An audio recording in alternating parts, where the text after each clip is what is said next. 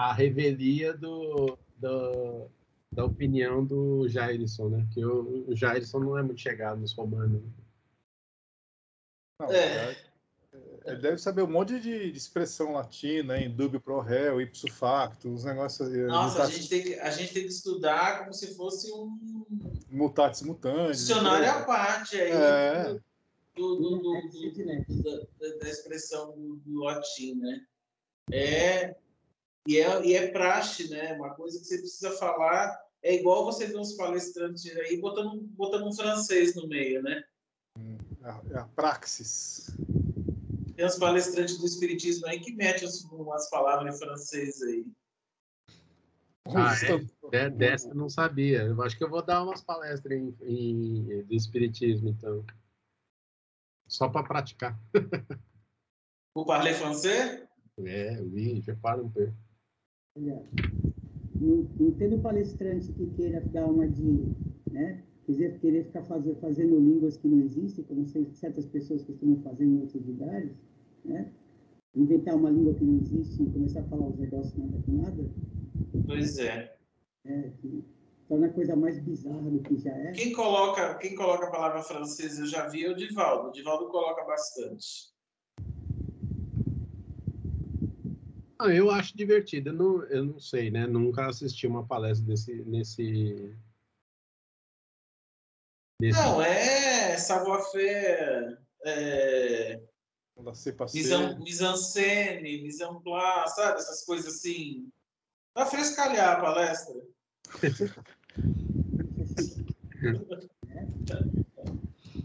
ah, cheguei lá e comecei a fazer o mise-en-scène, sabe? Uma coisa assim.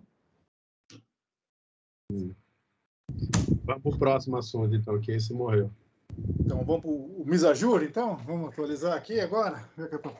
Gastar o francês, o Misajur, não sei.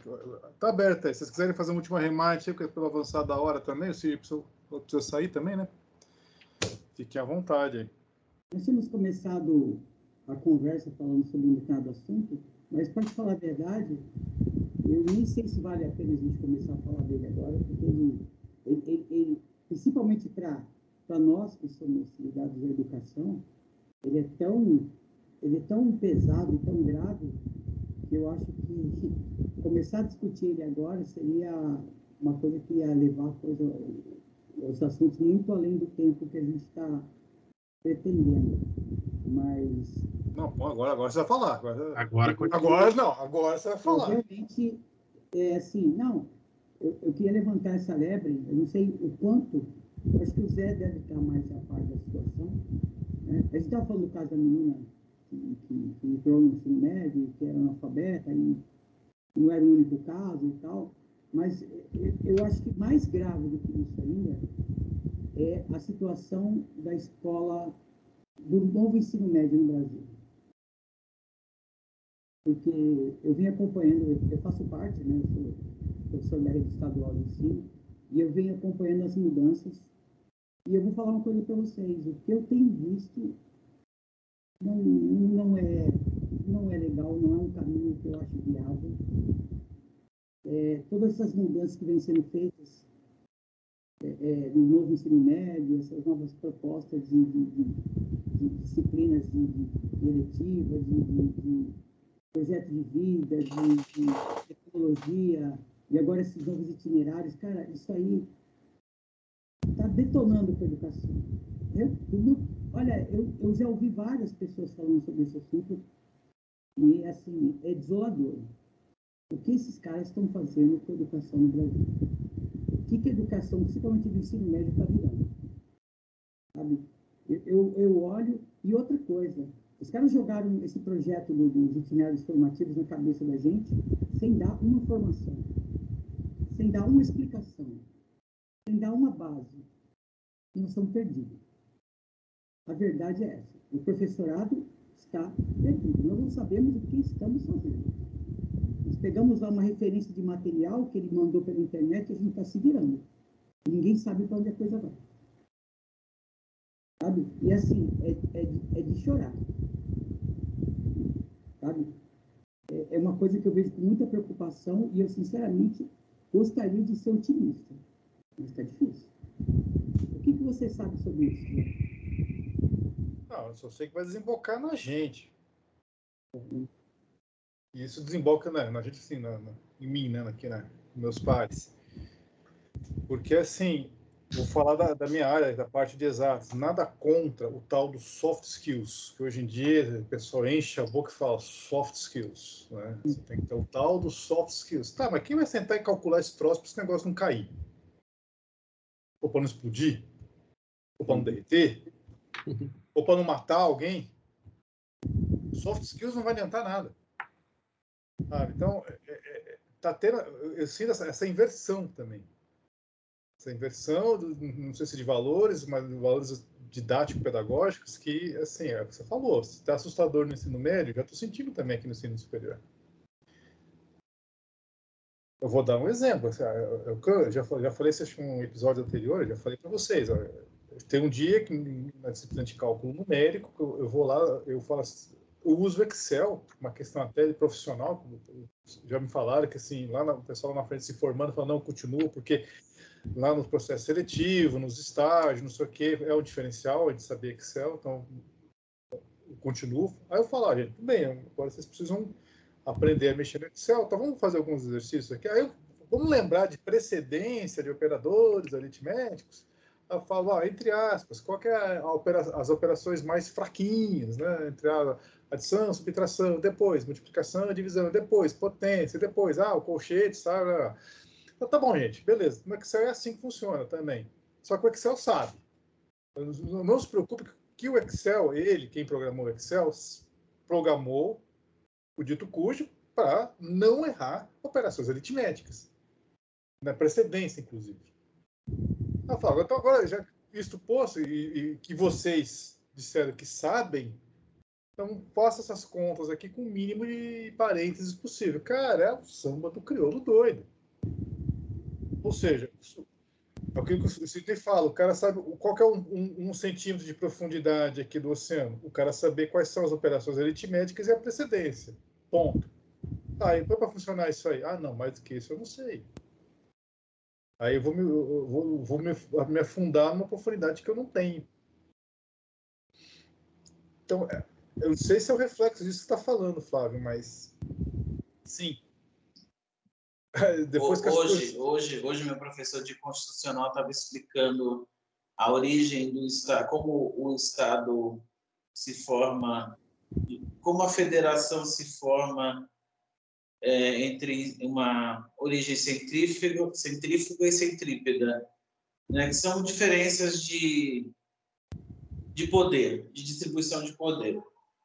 Aí, aquela pessoa da semana passada que não estava entendendo os 50% mais um, você imagina entender essas duas palavras que a, a, a boca da pessoa não conseguia nem falar. Ele ficou mais uma hora com essa pessoa ali. Aí, hoje, na hora do intervalo, ele parou na minha frente, ele deu uma respirada bem funda e falou assim: Suspirou. Deixa, deixa eu te perguntar uma coisa. Ele falou para mim. Suspirando assim. Eu estou falando outra língua, eu estou falando grego, eu estou falando. O que está acontecendo? É isso que eu ia te perguntar. O que para mim é exatas, o que para vocês é, é, é, português, é semântica, é interpretação de texto, é. Ele falou lé, assim: o que, que, lé, lé concreto. Ele falou assim: o que está acontecendo? Eu falei: ah, professor, acho que é melhor na próxima aula você trazer uns memes, uns, uns emojis. Quem sabe eles entendem? Olha, o meme tal está relacionado a isso. Porque é impressionante. Ela, ela ainda é externa que ela não entendeu. Mas você olha para a cara dos outros, um está dormindo, um tá dormindo, o outro está fazendo cara de que entendeu. Sabe? E hoje, o que, que eles falaram? O que, que eles falaram em sala de aula? Lá na minha, na minha turma está tá, o primeiro e o segundo, o segundo e o terceiro semestre juntos. E eu não estava entendendo por quê. Por quê? Esse segundo e esse terceiro semestre são tudo em AD. E o que, que eles estavam falando hoje? Ah, professor, a prova vai ser presencial agora, né? Acabou os 10. Acabou os 10. Torneira. eles estão desesperados. Sabe o que é desesperado? Eles estão desesperados, porque era tudo prova com consulta, né? Óbvio. E é tudo criança de 18, 20, é isso? Nada, meu filho. Essa parte que já vem do segundo e terceiro semestre, já tem nego de 30, nego de 40, nego, tem nego de 20. Mas eles estão, assim, desesperados. A gente que está no primeiro ainda está, assim, pegando o cru, né? Pegando a aula mesmo, né? Presencial. Mas esse povo que está vindo há um ano, um ano e meio aí de AD, só conhece isso. É, não tem, é, não tem a realidade, não tem a vivência ainda Exato. no campus, né? O, o professor chegou na sala na primeira semana e falou assim: olha, é, ele foi fazer a chamada dos outros semestres, aí ele falou: Ah, você é o fulano, você é o fulano, porque eu dei aula esse tempo todo com vocês tudo de câmera fechada. E estavam dormindo. Sete e meia da manhã, você deitado na tua cama com o notebook aberto, você vai ficar acordado fazendo pergunta. Jamais, né? É difícil, né, Jairus? Eu ia ser desse que ia dar o golpe no horário. Então, então eu, eu tava feliz aqui que tava pensei, nossa, vai ter umas aulas de distância, não vai dar para dar uma dormida, né? Enquanto, enquanto eu tô ouvindo a, ouvindo a aula. Imagina, você, você não, você, esse AD matou, sabe? Matou muita coisa. Não adianta, matou, matou muita coisa. Ah, a gente sabe que as pessoas estão voltando totalmente perdidas, né? Totalmente não, sem aprendizado, sem nada. Mas o aprendizado, o ensinamento está lá, é que não tem o aprendizado. Exato. Exato. A, a outra o professor estava se dedicando. Ou a instituição também tem sido falha. Então, acho que a, a, o, eu deveria, eu não sei se, se isso eu não posso falar, porque eu não sei se tem monitoramento, uhum. se existe um monitoramento dos professores quando foi dada essa, essas aulas à distância. Eu falo pelo centro, tá? Pelas aulas que, que, que eu dou no centro. Não existe. Não existe monitoramento. É cada uma, cada um na sua turma. E digo mais: esse povo não vai voltar para dentro do centro para fazer aula. É. Não, eu estou perguntando porque o, o, caso que o Flávio citou é, traduz numa coisa só, né? Que é o que a Cláudia sempre fala. É, os antecessores falharam miseravelmente, né? Porque se a menina chegou analfabeta, precisa investigar tal, mas a menos culpada é ela. Sim, exatamente. Não é culpa Como dela. chegou, né? É. Como que chega aqui, cara? Como que chegou na minha mão isso aqui? Hum. Significa que os seus pares lá atrás aí. Isso, isso aí é, é uma falência do sistema e ela vem, né? E, e, tudo bem, a gente pode falar que a pandemia complicou as coisas, a gente pode falar isso, mas cara, no caso desse, você vê que é um sistema que falha desde o começo. Desde o começo. Na origem. É. Sabe? Então, você tem um, um Fundamental 1 que não funciona, um Fundamental 2 que não funciona, para o ensino médio que não funciona.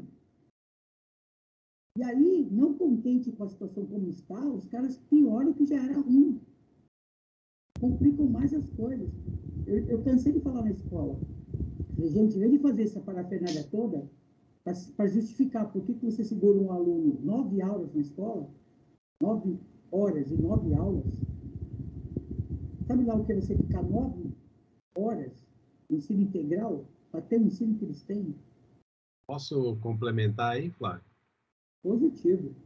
Ah, aliás, eu vi um, uma entrevista esses dias. Eu não assisto mais jornal, mas Nem aconteceu de aconteceu de eu, de eu ver uma entrevista específica. Mas eu vi que o secretário de Educação de São Paulo está todo feliz porque ele falou assim, ah, nós estamos fazendo uma pesquisa com uma empresa com ah, tal, não sei o quê, para avaliar qual é o, aonde está o melhor desempenho do aluno. Se é na, na, na, quantidade de horas que ele estuda, se é na eficiência, etc e tal. Aí eu olhei para aquilo e falei assim, nossa, cara, o cara tá todo feliz, porque inovação, nossa, o governo de São Paulo tá muito à frente do seu tempo, não sei o quê. é sério que você acha que quanto mais horas o, um, um estudante estiver na sala de aula, você acha que é isso que vai promover o aprendizado? Significa que você pulou o século passado, né? Não é, não é nem o ano passado, não é nem a pandemia, ele pulou o século passado, porque não é possível que um secretário de Estado entenda que a quantidade de horas vai criar mais qualidade, né? É, mas aí é, é a raiz da filosofia do governante, né? Porque ele se grava que ele levanta quatro e meia da manhã para trabalhar e só, encerra, só se encerra à noite. Então, ele passou essa doutrina para todo mundo, que é justamente do século passado, né? Quanto mais horas você fica a serviço de uma coisa, diz que, que, que você produz mais. Só que é, é você, você ignorar um cérebro, né? uma parte fisiológica, você ignorar o cognitivo do ser. Eu discutia isso muito dentro do centro na questão da evangelização infantil. A, a divisão né, de 4 a 7 anos. Eu dava aula para crianças de 4 a 7 anos. E o período que a gente tem é uma hora e meia. E um dia eu trouxe para os evangelizadores e falei assim: olha, o cognitivo, o cérebro de uma criança de 4 a 7 anos, ela só consegue fixar a atenção dela por 15 minutos. As outras, uma hora e 15, a gente vai ter que rebolar, plantar bananeira, subir, descer, cantar, bater palma, assobiar, para ela tentar, para a gente tentar chamar a atenção dela. Porque o adulto, né, ainda mais o evangelizador, ele tem aquele, aquela aquela coisa que ele acha que ele tem que, que, ele tem que ser o centro das atenções. Uma criança de 4, de 4 a 7 anos, essa faixa etária que a gente junta, ela tem que ficar de olhar fixo nele, falando amém para tudo que ele fala. Só que você entender tudo isso vai te exigir mais trabalho, mais dedicação. E a gente sabe que no meio espírita, como todo mundo se põe como voluntário, né? Isso é uma uma corrente dentro do espiritismo, olha, você não pode cobrar do companheiro porque ele é voluntário, né? Ele está vindo aqui dar aula para ajudar. Então quer dizer que você se propõe a educar um espírito para ajudar, né? Você se propõe a... você não se compromete com o que você está fazendo. Fala, Cid. Eu sei que você quer falar. Pode falar. Não, outra coisa é aquele curso lá de. Se o nome agora, mas de prática espírita, sei lá como chama. Mediúnica. Isso, mediúnica. De iniciação mediúnica. Que dura quatro É uma faculdade. É uma Cara, faculdade. Eu, eu, assim, a Cris uma vez começou a fazer, aí ela começou a ficar tensa porque perdeu umas aulas e tal. Eu fiquei olhando e falei, mas por... até quando vai isso aí? Não, tem, tem mais três anos e meio. Ela falou, não, para com isso, cara. Desculpa, mas não, não tem condição. Aí você vai participar de uma aula, é nesse nível aí que você está falando. Aí um está no celular, o outro está preocupado com a janta, o outro. Né? Aí você fala assim, nossa, cara, nós não vamos sair daqui nunca. é um desperdício de tempo absurdo. Então, aí que tá. Nós chegamos no cerne da questão, entendeu? Que é quantidade não é qualidade. O importante não é deixar o cara nove horas na escola. É a qualidade do tempo que ele passa lá, o aproveitamento que ele tem. Por isso que eu tenho falado, cara, ensino integral não é deixar o cara nove aulas por dia é você dar a oportunidade do cara ter um período de estudos e outro período com atividades diferenciadas. Atividades outras, atividades diferentes, culturais, atividades esportivas, atividades profissionalizantes, atividades que vão agregar a vida dele, que não é aquela sala de aula tradicional. Para de achar que colocar o cara sentado. Cara, quem é que aguenta nove aulas por dia? Pelo amor de Deus. Até para ele encontrar o uso dessa técnica, né? Ele, É. saber, ele saber aplicar o que ele está aprendendo. Não, entendeu? Não é ficar lá sentado, que nem uma múmia, ouvindo, sabe? Isso não é escola, sabe? Isso não é, não é essa a proposta da escola integral. A proposta da escola integral é o cara pôr a mão na massa. É fazer prática esportiva, é fazer prática cultural, é estudar teatro, é estudar música, é, é aprender uma profissão, é aprender tecnologia. Mas para isso, Fazer pesquisa, fazer pesquisa, né? A gente carece tanto de pesquisadores em todas as áreas, né?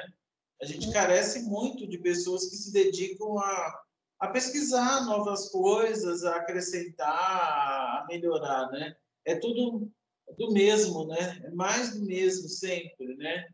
Eu vejo na, eu vejo na minha área, né? Eu vejo, olha, é, os advogados, as pessoas querendo se formar, almejando quanto elas vão ganhar. Sabe, ninguém pensa na, na melhoria do, do- da- das práticas, das normas de, de- do direito, na aplicação, nessa, nessa reciclagem, né? no, no quanto é, a injustiça está sendo feita em nome da justiça. Não, ó, vamos aplicar, acabou, é isso. Ah, não, ninguém pensa nada. Aí quando o professor fala assim, olha, porque os doutrinadores, assim, doutrinador e tal, a pessoa não consegue entender o que é um doutrinador dentro da, da- de uma ciência. É, não consegue, ela não consegue entender que, que, que, que uma pessoa ela revolucionou uma coisa, né? Pra Ela virar um doutrinador dentro de uma ciência. Ela trouxe um outro tipo de pensamento. E o direito está precisando disso. como é que é? Lei não Nesse existe. aspecto, por esse aspecto, a escola está virando um mero depósito de gente, né? Porque Exato. põe lá, daqui 10 horas você volta a buscar, e daqui no final do ano você, você vai lá buscar para tirar férias e tá feito, né? Eu ia fazer um comentário aqui, eh, eu já falei sobre isso, a gente vive na esquina do mundo e aqui a gente é obrigado a pagar duas vezes por tudo que a gente usa, né? Então a gente é obrigado a pagar duas vezes pela saúde, duas vezes pela educação, pela segurança, né? Que é aquela pública e depois você é obrigado a contratar por fora. Né? Por conta disso, você é obrigado a é, buscar uma vida de faturamento maior que compete a a escola particular do seu filho, etc. e tal, que com a, a prestação da casa, essas coisas todas. Pois bem, eu tenho uma pessoa na minha família que chegou num cargo de gerência, tem um bom salário e tal, e chegou o momento de ter filho.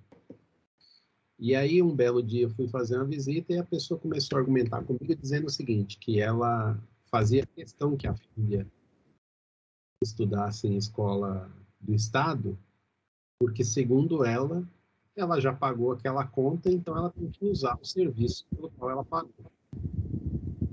E que as outras crianças existentes no colégio estadual é, falavam justamente isso. Falavam assim, ah, mas isso só tem. Você não. Por que você está estudando aqui se você né, é tão, tão melhor que a gente? E aí ela estava indignada justamente por conta disso. Falei assim, não, é meu direito estudar, é, pôr minha filha para estudar no colégio estadual. O Estado fornece e tal, não sei o quê. Ele falou, é, você tem razão. Você tem esse direito mesmo, você está com de razão. Se você não se preocupa com o desenvolvimento intelectual da sua filha, né? Porque naturalmente você está oferecendo, e aí eu vejo a, a função do pai, né? É dentro das condições possíveis você oferecer o melhor o seu filho. O melhor da experiência, o melhor da educação, o melhor da saúde, por aí vai.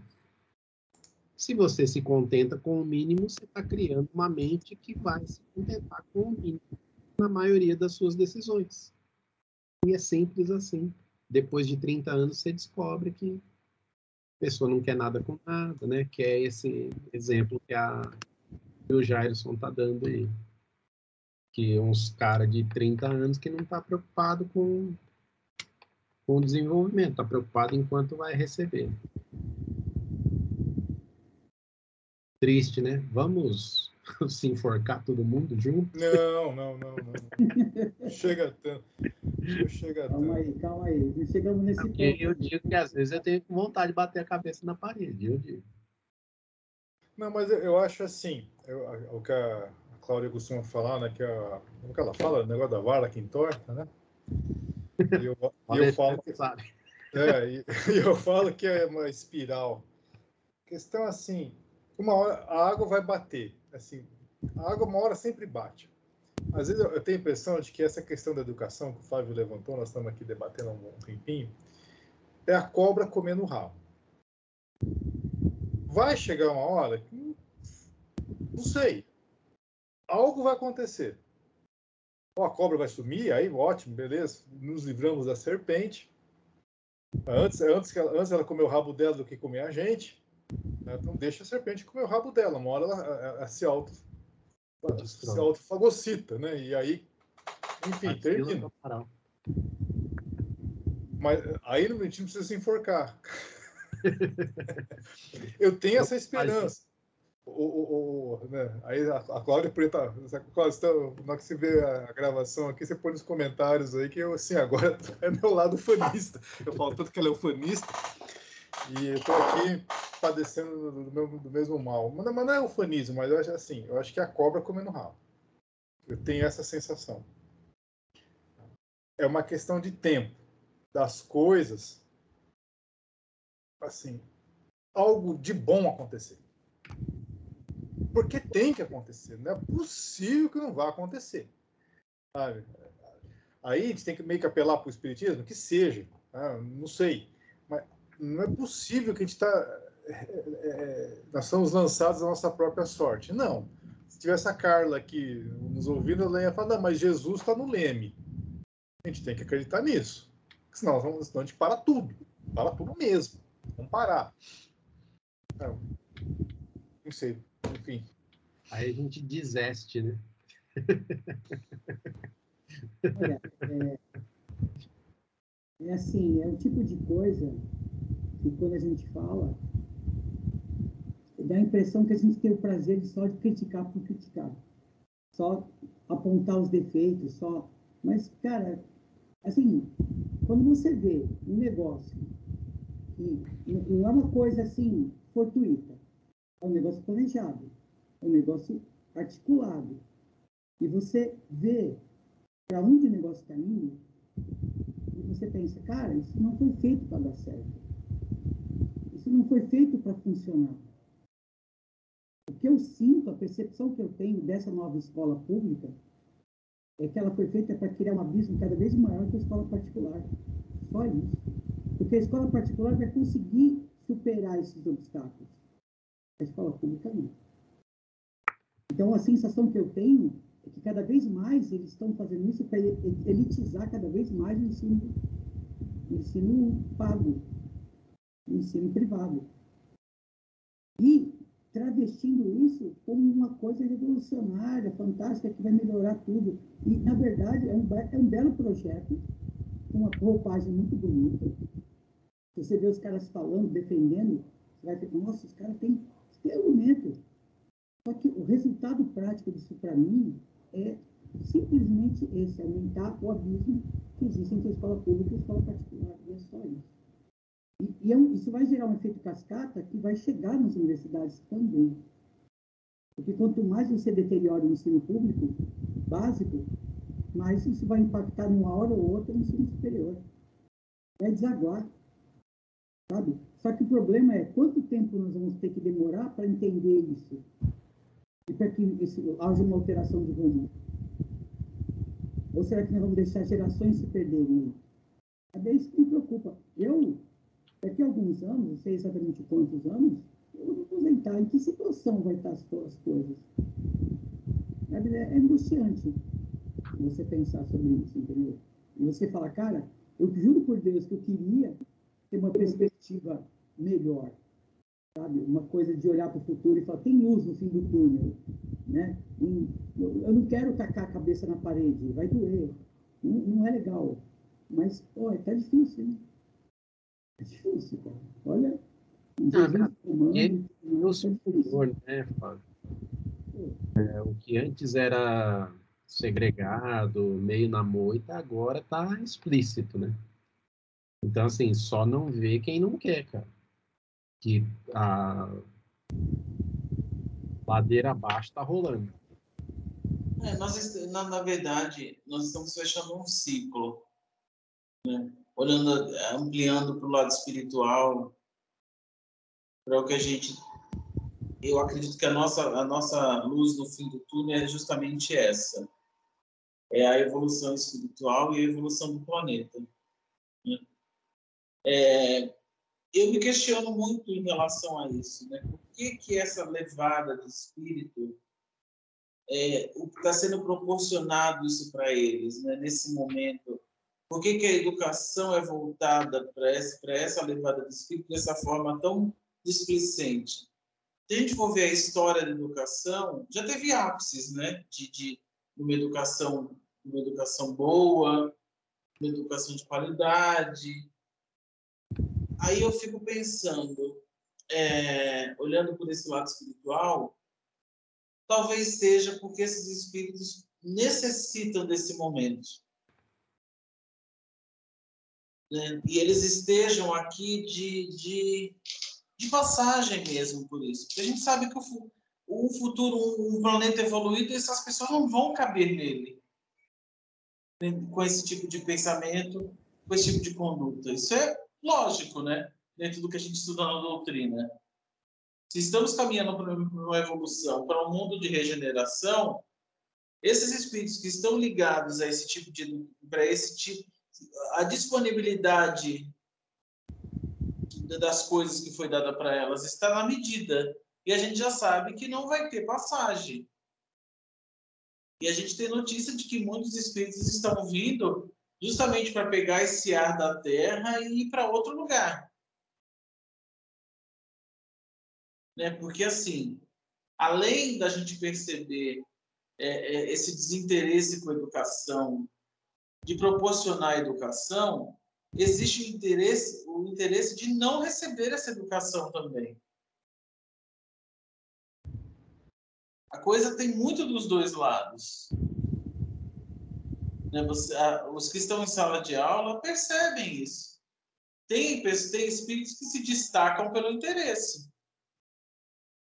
Né? Ele quer aprender mais, ele quer saber, independente se for para ganhar dinheiro, enfim.